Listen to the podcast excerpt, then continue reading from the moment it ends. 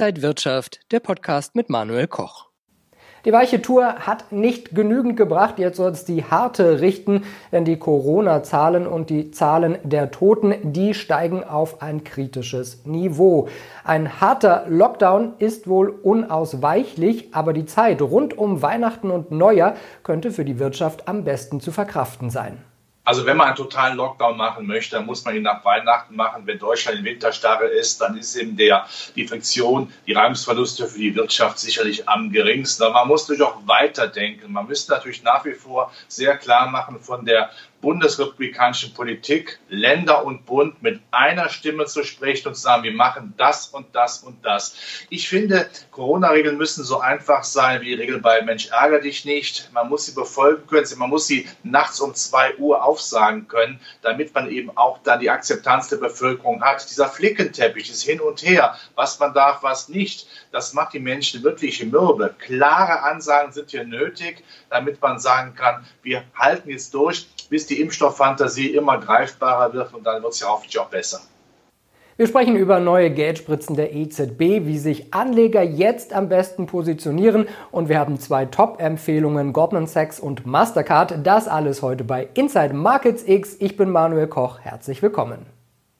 Der DAX läuft weiter seitwärts. Aber durch den guten Monat November ist schon sehr viel eingepreist. Und jetzt die Hoffnung auf mehr Geldspritzen der EZB, um die Folgen der Pandemie abzufedern. Aber ist das wirklich notwendig?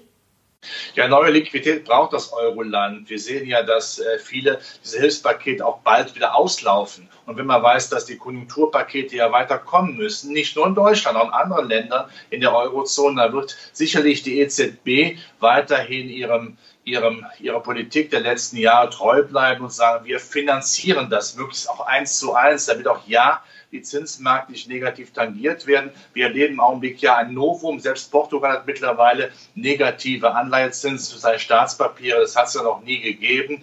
Äh, das ist schon sehr faszinierend. Aber genau diesen Stiefel wird man weiterfahren. Man möchte alles dafür tun, dass die Konjunkturpakete finanziert werden, dass es keine Friktionen gibt, dass es ja keine neue Schuldenkrise gibt. Allerdings heißt es eben auch, dass natürlich von der alten Bundesbank, von der Bundesbank geerbten Hoffnung und Philosophie, nämlich Stabilitätspolitik äh, zu machen, nicht mehr viel übrig geblieben ist. Die EZB bleibt, ist und bleibt der Rettungsanker und ich weiß nicht, wie wir jemals aus dieser eine Rettungsnummer, rauskommen wollen. Denn das muss man auch noch sagen, wenn das Geld immer so billig sprießt, wenn man sich dafür anstrengen muss, dann ist natürlich auch die Reformbereitschaft von vielen europäischen Ländern sicherlich nicht genügend. Wenn was umsonst ist, dann strengt man sich nicht an. Wir sprechen gleich weiter, wie sich Anleger jetzt positionieren sollten, aber erst einmal der Veranstaltungshinweis. Webinare statt Seminare, wenn ihr euer Tradingwissen bequem von zu Hause oder dem Büro aus verbessern wollt, dann schaut einfach auf die kostenlosen Webinare der Trading House Börsen Akademie. Die nächsten Termine sind am 16. Dezember um 19 Uhr exklusiver Marktausblick mit dem Portfolio-Manager André Stagge. Er wirft dabei einen Blick auf die kommenden Börsenmonate und stellt einige Strategien vor. Am 20. Januar das Trendfolgesystem Bluestar richtig anwenden mit Ronny Bürger und am 17. Februar Börse für Einsteiger. Melde dich am besten jetzt gleich kostenlos an unter trading-haus.de. Gibt es 2020 noch Chancen für Anleger oder sollte man einfach die Bücher zuklappen, ein ruhiges Weihnachten genießen und 2021 erst wieder voll angreifen? sich zu entspannen äh, an Weihnachten und zum Jahreswechsel sicherlich, das gehört auch dazu. Man muss ja mal ein bisschen Ruhe empfinden, gerade nach diesem schlimmen Corona-Jahr. Aber im Aktienmarkt definitiv treu bleiben.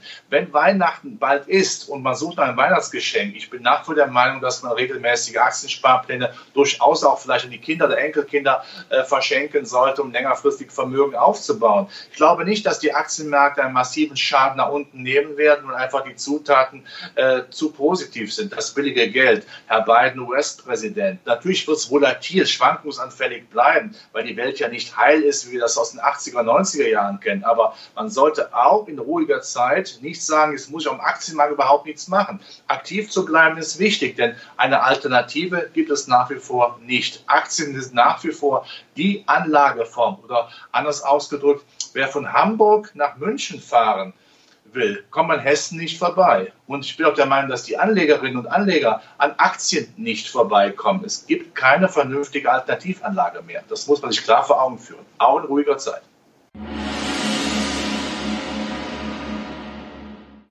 Und wir schauen auf die Top-Aktienempfehlungen.